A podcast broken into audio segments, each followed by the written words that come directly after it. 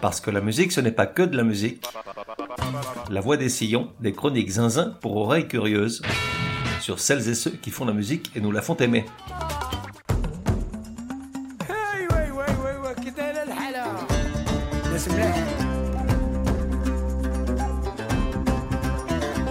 La voix des sillons numéro 106. Je suis africain. Genre, rock et rail, rock et shabi. Dans le fond, il n'a cessé de tendre des ponts entre les riffs et le riff. Waouh, celle-ci est excellente, gros niveau, en pleine forme je suis. Commodore. Époque de 1980 à 2018. De 1 à 10, probabilité que tu connaisses 8. Je suis De 1 à 10, probabilité que tu aimes Alors ça dépend de pas mal de choses, notamment de tout un tas de trucs.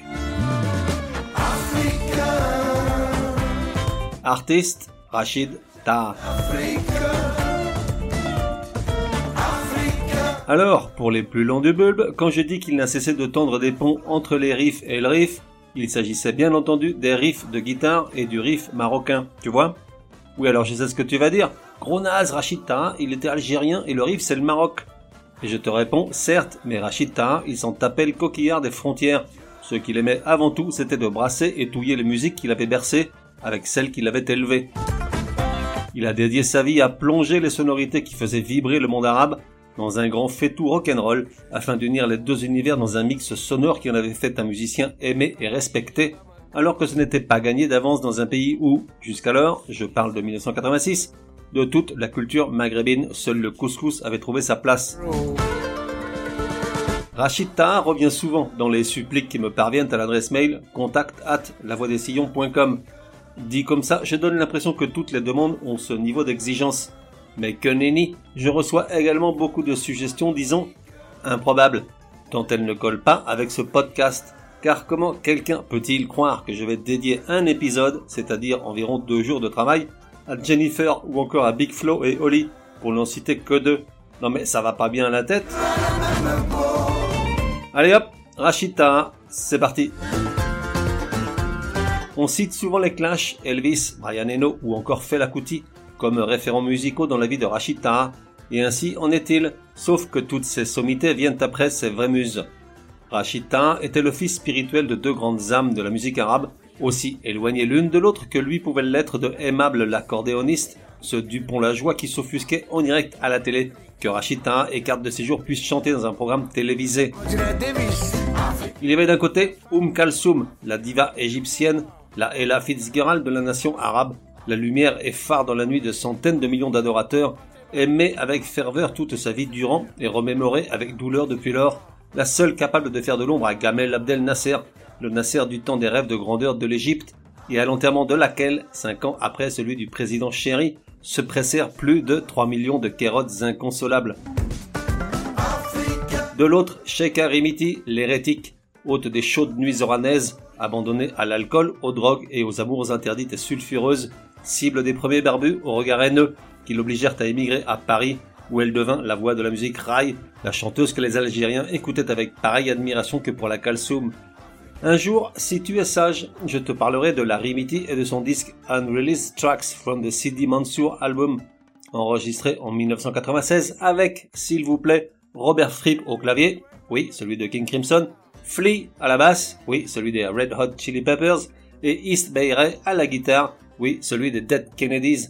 On parle d'un disque absolument mythique qui agrandit encore un peu plus les légende de Sheikh Arimiti et la mienne puisque je suis l'heureux propriétaire d'un exemplaire du disque. Je suis africain.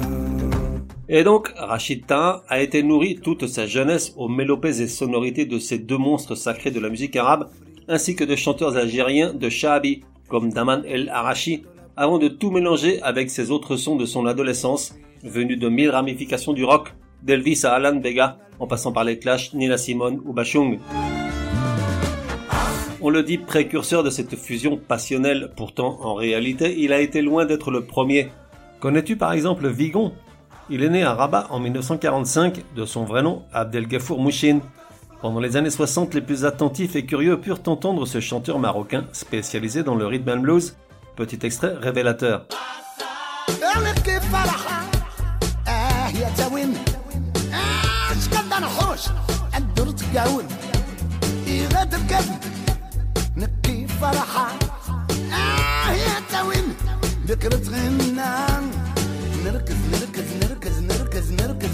Ou bien encore Jalil Benis and the Golden Hands, marocain également, il était vainqueur du tremplin du golf Drouot en 73 Écoute cette version épatante de Mirza de Nino Ferrer.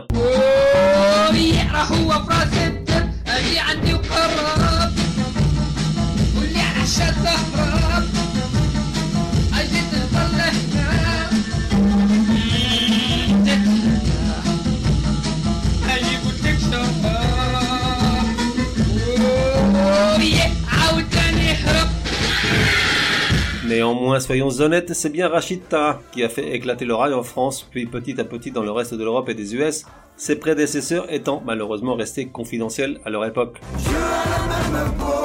Rachid Taha est né à Sig en Algérie en 1958. À 10 ans, sa famille émigre en France, tout d'abord à Sainte-Marie-aux-Mines en Alsace, puis à l'Épanche sur Vologne, un endroit fâcheusement célèbre puisque théâtre d'un fait divers qui empoisonne les médias depuis bientôt 40 ans, appelé l'affaire du petit Jérôme. Où était-ce le grand Maurice? Bref, un endroit à la con, pardonne-moi l'expression. Bien que ne parlant pas un traître mot de français à son arrivée, Rachid s'intègre vite grâce à ses prouesses comme avant-centre au football. Rien de tel que de mettre des pions au gardien en face pour se faire des potes dans les cours de récréation, au moins ceux de son équipe. Pourtant, tout au long de sa vie, il a rappelé à qui voulait bien entendre que, sans vouloir tomber dans le cliché, prendre son baluchon pour aller voir ailleurs si la vie y est meilleure reste une douleur. Il a toujours admiré ses parents pour cette capacité à souffrir afin d'offrir une vie meilleure à leurs rejetons. Il avait néanmoins avec eux les rapports propres à leurs origines et à l'époque. Ainsi en allait-il avec son père, avec qui les relations, basées sur une définition du respect un peu surannée, étaient-elles purement scolaires ou professionnelles, jamais les aspects de la vie privée n'étant abordés, quant à prendre un verre ensemble de la science-fiction. Tout ce qu'il n'échangeait pas avec son père, il le confiait à sa mère, qui s'inquiétait pour lui de, entre autres, et comme elle disait, son métier de bouffon. Souvent, il avait un regard dur sur l'Algérie, beaucoup de rancœur sur, ouvrez les guillemets, un pays de fantasmes et de mirages qui, avec toutes ses potentialités, ses richesses, n'a pas su garder son peuple. Fermez-les. Pourtant, il gardait de tendres souvenirs des expéditions estivales vers la terre promise lorsqu'il faisait le voyage Épinal-Oran en voiture et qu'il devait rester éveillé toute la nuit pour lire les panneaux de circulation à son père. Sur le racisme dont il a souvent souffert, il était assez clairvoyant. Il le disait essentiellement basé sur la connerie et les peurs, même si à l'époque où il faisait du porte-à-porte pour vendre des livres, il dit avoir croisé toutes les mentalités, les profils et préjugés pour arriver à la conclusion qu'il devait apprendre à vivre avec, car jamais il ne disparaîtrait. À l'époque de carte de séjour et de la reprise de Douce France de Trenet, il a vu toutes les facettes d'une même plaie, tout en sachant épargner publiquement ceux qu'on attendait le moins de l'autre côté. Ainsi, Jacques Martin, le seul, selon Rachid Taha, à l'inviter en direct à la télé pour interpréter Douce France. Premier fait d'armes de Rachid, engagé pour la cause de l'intégration, en 1982, il ouvre une boîte de nuit à la Croix-Rousse et l'appelle au refoulé, destinée à celles et ceux qu'on ne laisse pas entrer dans les autres clubs de la ville. Il y fait le DJ et se délecte de voir de grandes tiges blondes d'un mètre 80 se faire draguer par des petits beurs, plus timorés que conquérants. L'année suivante, il participe à la marche des beurs entre Paris et Marseille, une initiative spontanée pour appeler à la cohabitation entre citoyens d'un même pays, initiative que ce bon vieux tonton, alias Mitterrand, s'aborde en lançant la plateforme SOS Racisme, où le PS colle des membres édulcorés du combat antiraciste. Vingt ans plus tard, Rachid Taha souriait à l'évocation de ces années-là et lâchait, un peu désabusé, Julien Drey, conseiller de Céloine Royal, Arlène Désir, élu je ne sais plus où, et d'autres qui se sont casés à la télé. Merci, on a compris.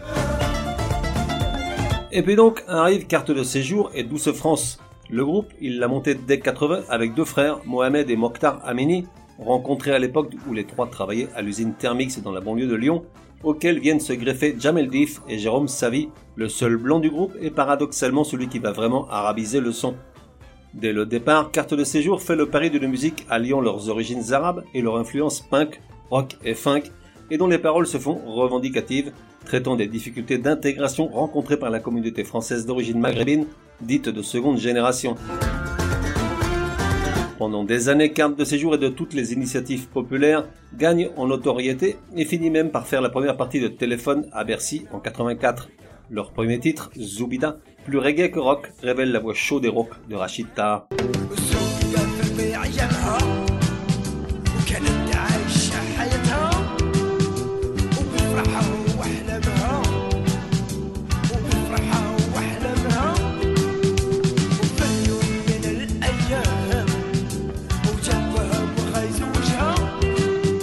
Coup de maître arrive en 86 lorsque leur 45 tours contenant 12 France est distribué aux députés de l'Assemblée nationale par l'entremise de Jack Lang, alors ministre de la Culture. Des dents grincent, voire des mâchoires entières, on entend même un œil de verre dégringoler les escaliers, outré, mais ce n'est qu'un détail.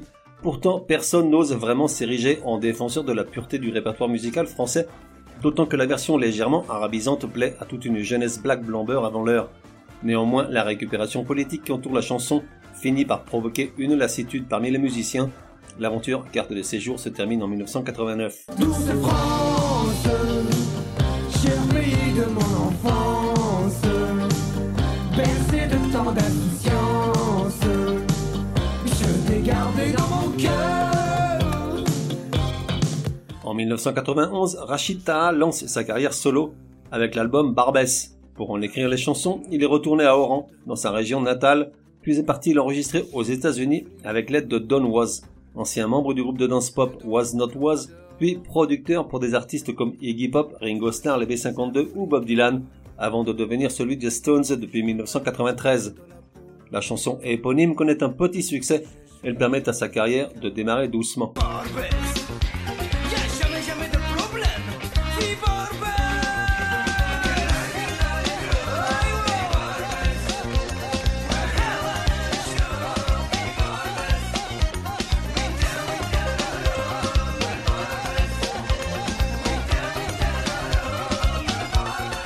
Deux ans plus tard, il publie un nouvel album homonyme avec l'aide de celui qui va l'accompagner à la production jusqu'à son dernier souffle, Stevie Lage.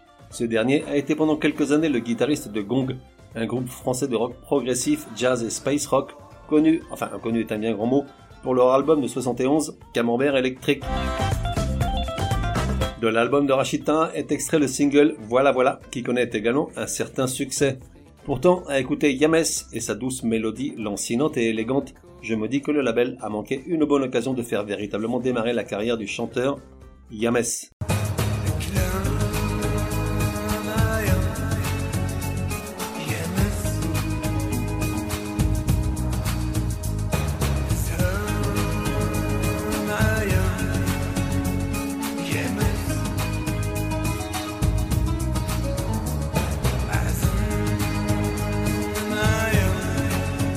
Deux ans plus tard, c'est au tour de Olé Olé, troisième album en solo. On y sent de nouveau la patte Stevie Lach dans des compositions parfois très lounge comme Valencia aux sonorités si loin du Rachid Taha qu'on connaît et pourtant drôlement agréables.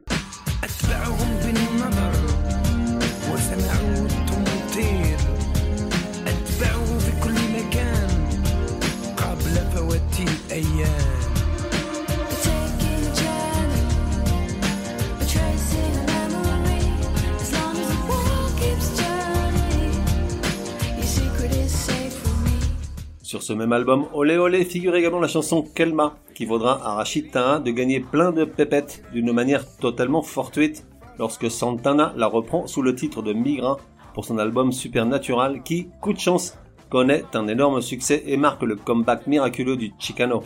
Aimé Césaire 1998 est l'année du grand décollage, enfin. D'abord grâce à son album Diwan, sur lequel est publiée la chanson Ya Raya, originellement écrite, composée et interprétée en 1973 par Amrani Abderrahman, dit Daman El Arachi.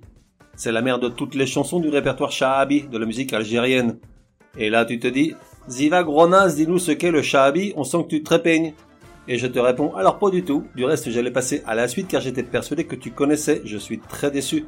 Mais puisque tu insistes, le shahabi est l'un des genres musicaux les plus populaires d'Algérie, dérivé de la musique arabo-andalouse d'Alger. Rachid lui offre un second souffle en lui donnant une répercussion mondiale Ya Raya.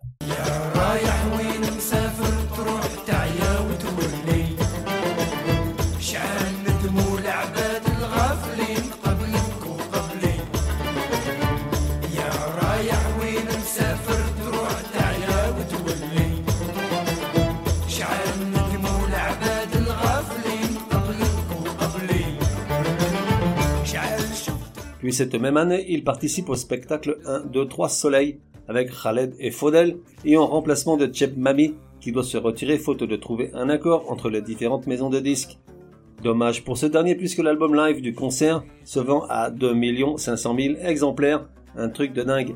Le spectacle offrait un mix de grands classiques algériens et certaines des chansons les plus célèbres des trois Lascars, en mêlant instruments modernes, classiques et traditionnels arabes, comme la darbouka et le bendir, deux instruments à percussion d'origine nord-africaine. Des années après, Rachid Taha jettera un regard amer sur ce disque en déclarant Ouvrez les trucs. 1, 2, 3 Soleil a été formidable, mais on peut aussi dire qu'il a tué le rail. Beaucoup ont acheté le disque en pensant que cela suffisait à construire une discothèque arabophone. Fermez les machins. Néanmoins, du jour au lendemain, Rachid Taha est partout. Il devient la nouvelle coqueluche de certains médias, toujours les mêmes, Libé, Télérama, Les Inrocks, Le Monde. En 2000, il reprend Ode à la vie avec Bachung, reçoit sa première victoire de la musique l'année suivante, puis en 2004, c'est la consécration internationale grâce à sa reprise de Rock de Casbah des Clash, qui fera dire à Mick Jones, guitariste et parfois chanteur du groupe Quepon, qu'il préfère la version arabisante de Taha. La chanson figure sur l'album Tekitwa de 2004, un joli succès tant en France qu'aux US curieusement.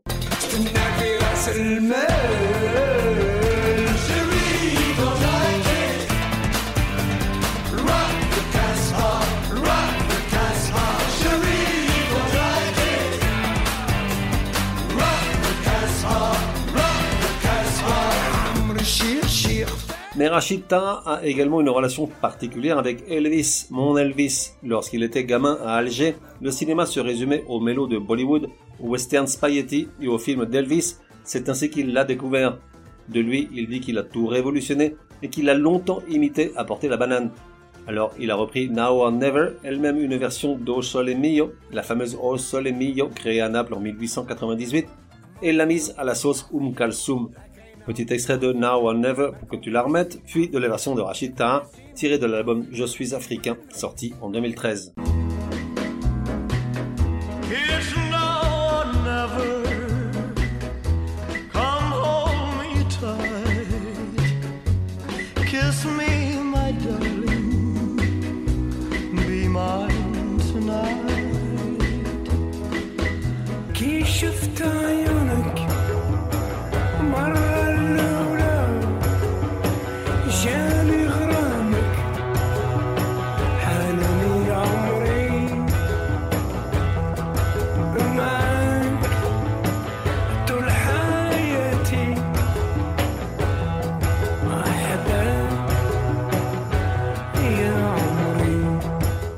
Rachid Taha souffrait de la maladie d'Arnold Chiari, une malformation très rare, une anomalie au niveau du cervelet dont les symptômes sont nombreux, parmi lesquels des céphalées, des acouphènes, mais aussi des vertiges qui parfois trompaient le public, persuadé que le chanteur avait bu plus que de raison avant le concert, et ça, ça le chagrinait.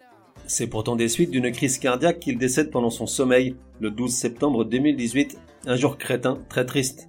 Je te laisse avec Écoute-moi camarade, l'une de mes préférées. J'adore tout de cette chanson. Écoute bien les paroles et qu'Elvis te garde d'être un jour le con ou la conne dont il parle.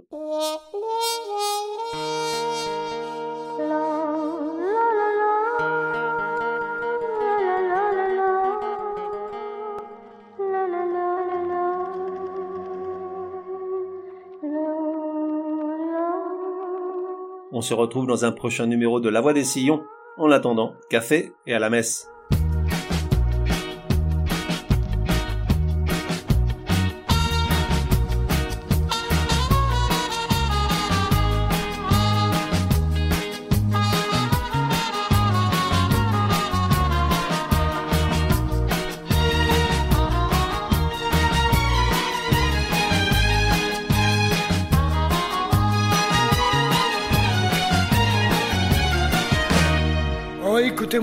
Camarade. Laisse tomber cette fille, tu m'entends. Elle va te rendre malade. Et tu vas souffrir longtemps. Je sais bien que tu l'aimes, tu as donné ton âme. Je sais bien que tu l'aimes, elle ne t'a jamais aimé, camarade. Elle profite de toi, tu es content. Même ses paroles, elles sont froides. Tu dois les sentir pourtant.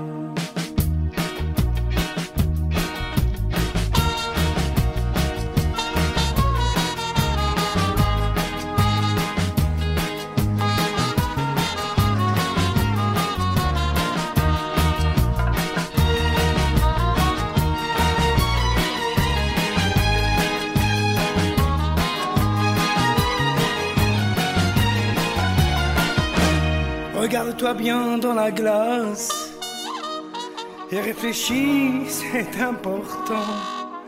Tu as choisi une épine hélas, ce n'est pas une rose de printemps.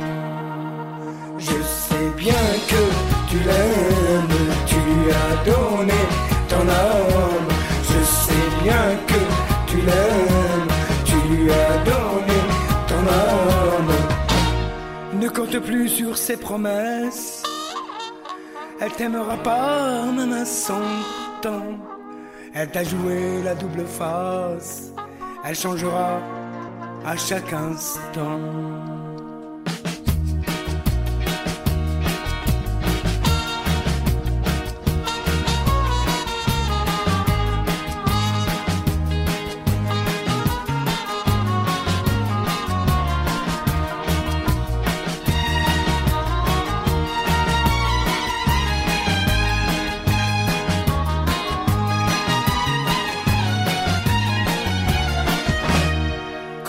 Pris pour un imbécile. Mais toi tu trouves tout ça c'est bon.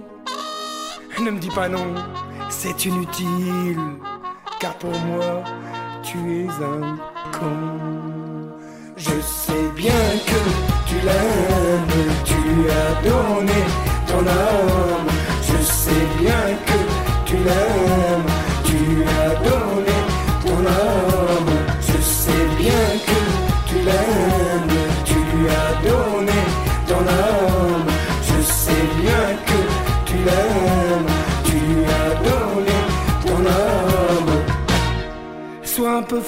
laisse-la tranquille. Elle se moque de toi, ça se voit, non.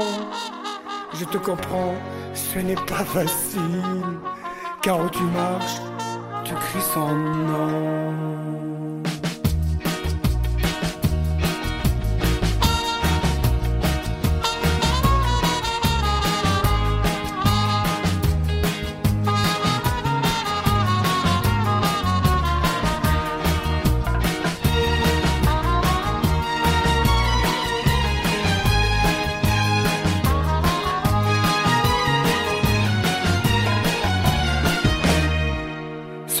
Tes beaux yeux au fait. Si elle t'a pris le bras devant les gens. Toi tu veux jouer Roméo et Juliette. Mais elle ne pense qu'à ses amants. Je sais bien que tu l'aimes, tu lui as donné ton âme.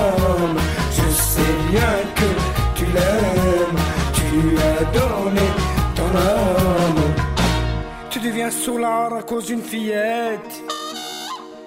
Toi qui te crois intelligent. Excuse-moi vraiment, tu es bête. Ce n'est pas de ta faute, monsieur Pigeon.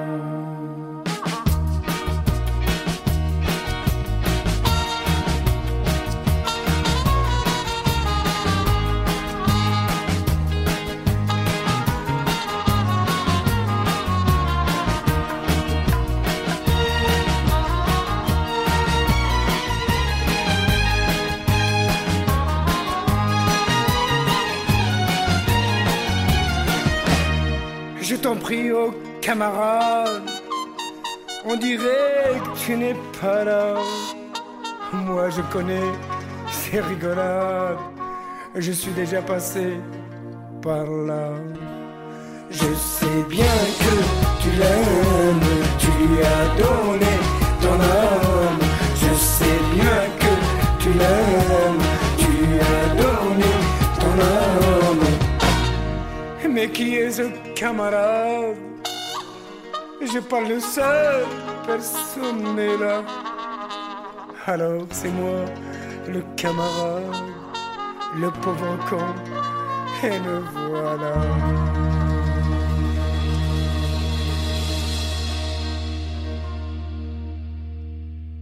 Et voilà, that's all folks. Pour suggérer un artiste, signaler une erreur ou simplement me dire que vous avez adoré, écrire à contact at lavoidessillons.com.